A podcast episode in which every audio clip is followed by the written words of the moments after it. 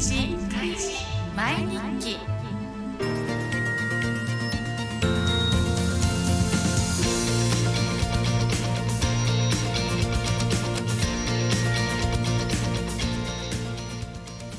開示毎日記の時間です。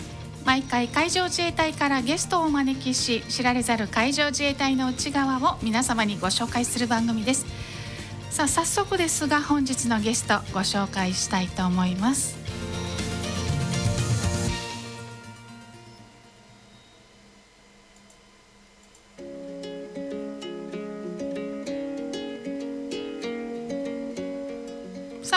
今日のゲストなんですけれども、えー、以前にもね一度お越しいただいておりますこの方です。自己紹介お願いいたします。はいえっ、ー、とお久しぶりです。舞鶴地方総監部総務課会市長の高木恵子です。よろしくお願いします。よろしくお願いいたします。さあ高木さん、えー、はい、今年度はい。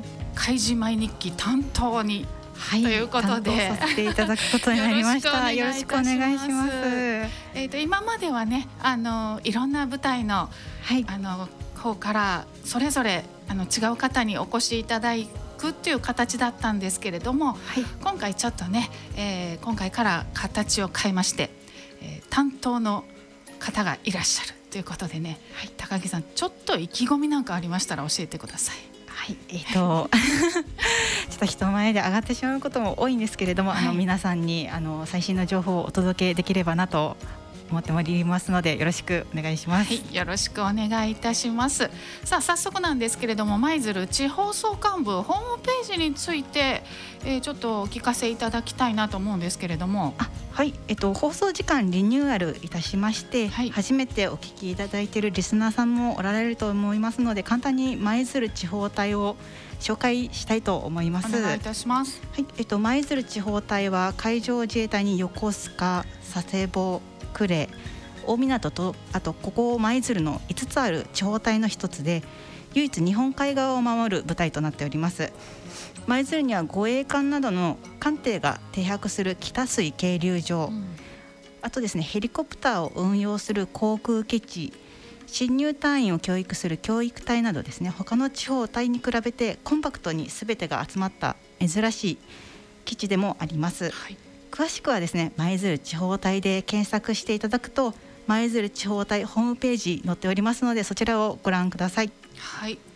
えーと、放送時間のリニューアルということでねご紹介いただきましたけれども今回からですね、えーと金曜日の午後6時30分からの放送に、えー、なっております。今までね金曜日のお昼1時半から、えー、お送りしておりましたんですけれどもねちょっと夕方の時間帯に、えー、リニューアルいたしました。そして再放送なんですけれども翌日土曜日の朝8時30分からこちらはあの変わってないんですけれどもね、えー、お聞きいただくことができます。そしてもう一つねあのリニューアルしたことといいますと今まで毎月最終金曜日にお送りしてたんですけれども今回から隔月になっておりますのでね、えーと、今回の次は7月の予定になりますのでねまたあの FM マイズルホームページなどでも放送時間お知らせしておりますのでご確認ください。さあそして、えーと、高木さんなんですけれども簡単にあのどういった自衛隊になられてねどういった経歴なのかご説明いただいてもよろしいでしょうか？はい、えっと、現在はですね広報推進室で海軍記念館の説明および海上自衛隊舞鶴地方隊のグッズ管理等を担当しています。はい、今年度の開示毎日記を担当いたしますのでよろしくお願いします。よろしくお願いします。出身は愛知県豊橋市、はい、で入隊がですね、えっと、令和3年の4月に入隊しまして今3年目です。はい、で家族が、えっとえっと、結婚しておりまして夫と2人で、はい、経歴といたしましては横須賀教育隊を令和3年4月に入隊いたしましてそちらから、えっと、護衛艦妙高へ配属されまして妙高。はい、で、えー、現在の舞鶴地方総監部管理部総務課広報推進室に、えーと所属となりました。はいそういえば今あのお聞きしてて思い出したんですけれども、はい。妙高カレーはもうお召し上がりいただいたでしょうか？あはい。あありがとうございます。た五郎ヶ岳でありがとうございます。はい確かね前回の時はまだだということでぜひどうぞというお話をしたことを今ね、はい。と思い出しまして、はい。あのいかがでした？あの本物の缶のカレーとはあ。ちょっとまた世代が違うから違うのかしら？そうですね、うん。あこういった味だったなとちょっと懐かしくはい思いました。よかったよかった。ほっとしました。はい、そんな高木さんなんですけれども、はい。えー海上自衛隊の隊員になられて一番良かったこと教えていただけますか？あはい。えっといくつかあるんですけれども一番良かったことはですね、えっと、私民間企業を経て入隊しているんですけれども民間では経験することが難しい仕事などを経験できた点が、えっと、一番良かったなと感じております。うん。例えばどういったことですか？そうですね。現在は陸上勤務で広報の仕事をしておりますが以前は、えっと、先ほど、えっと、紹介させていただきました護衛艦妙高といううん。船のエンジン関連の部署に在籍しておりました。はい。洋上での燃料搭載ですとか、うん。エンジンがきちんと動いているかですね点検を行い時には整備も行うことを実施していました。今までですね、うん。オイルにまみれたことがなくてですね、うん。入隊以前の生活とはかなりかけ離れた環境に戸惑いもあったんですけれども、うん。えっと、仕事を覚えるためにした努力ですね私の成長につながったと感じております。はい。えーエンジンをちょっと点検、整備まで？はい。そうなんですね。なんかちょっとイメージがねあの湧きにくいですけれども、はい。はい、そういうのはもう男女の別なくされたっていうことなんですよね。そうですね。はい。ということでねそんな高木さんにですねあの私奥野からですねちょっとした疑問といいますか質問を投げてみたいと思うんですけれども、はい。えー舞鶴には皆さんご存知のように海上自衛隊、はい。えーそれから海上保安庁もあります。はい。これあのまあ、素人の素朴な疑問なんですけれども、はい。海上自衛隊と海上保安庁ってどう違うのっていうね。あはい。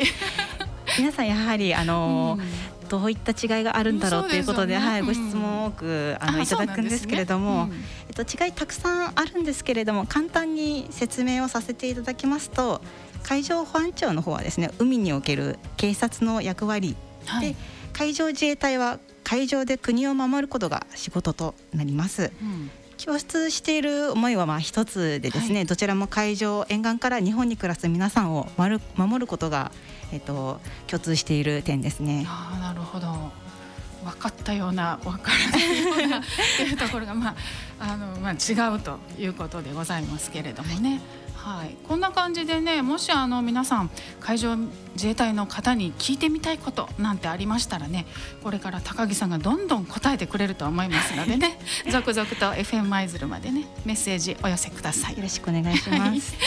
さあ、えー、と今後の海上自衛隊イベントの予定なんかあったら教えていただきたいんですけれども。はい、えっと舞鶴地区ではですね海軍記念館や北水渓流場あと統合艇の見学を実施中です開催のたびに多くの方々にご来場いただいており大変ありがたく感じております。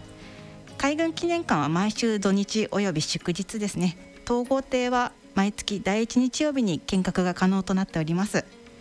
北水渓流所では護衛艦などの艦艇を間近に見学することができますが現在は不定期の開催となっておりますので見学可能日は舞鶴地方隊公式ホームページとあとツイッターをでお知らせしておりますのでぜひチェックしてからお越しくださいはい。えーとね、繰り返してお知らせしておきますね。海軍記念館は毎週土日と、えー祝日。統合艇は毎月第一日曜日に見学が可能です。え北水渓流所では護衛艦などの艦艇を間近に見学することができますけれども、現在不定期の開催となっていますので、え見学が可能かどうかということはね、舞鶴地方隊公式ホームページまたはツイッターをご確認の上お越しくださいということです。さあ高木さん、えー、2回目のご出演でだいぶもう慣れてきましたよね。本当ですか？だいぶ緊張してますそうですか？全然、はいあの落ち着いて話していらっしゃるからね、あの全然大丈夫だと思いますもう素敵なね笑顔の高木さんねあのそうですね FM 舞鶴の開示前日記のね、えー、バックナンバー見ていただくとお写真も出ておりますのでね。あ可愛らしい方だなということでチェックしていただけたらと思うんですけれども。さあ、えー、そんな高木さんから番組をお聞きの皆さんに、えー、メッセージありましたらお願いいたします。はい。コロナ禍で大変な時期を過ごしてきましたが5類移行の制限緩和に伴い広報イベントを順次計画し増やしていく予定です。隊員一同全力で皆様をお迎えしご来場いただいた皆様に楽しんでいただけるよう尽力させていただきます。そしてですね我々はこれからも全力で任務に取り組んでいく所存です。今後とも海上自衛隊に対してご向上いただきますようよろしくお願いいたします。はいありがとうございます。本日の開始前日記舞鶴地方総幹部総務課会市長の高木恵子さんにお話を伺いました。高木さんまた次回もどうぞよろしくお願いいたします。よろしくお願いします。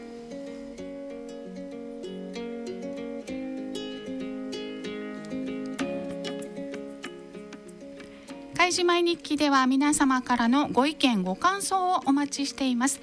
宛先はメールの場合は fm アットマーク七七五マイズルドット jp fm アットマーク七七五マイズルドット jp ファックスは零七七三七七の零一二四。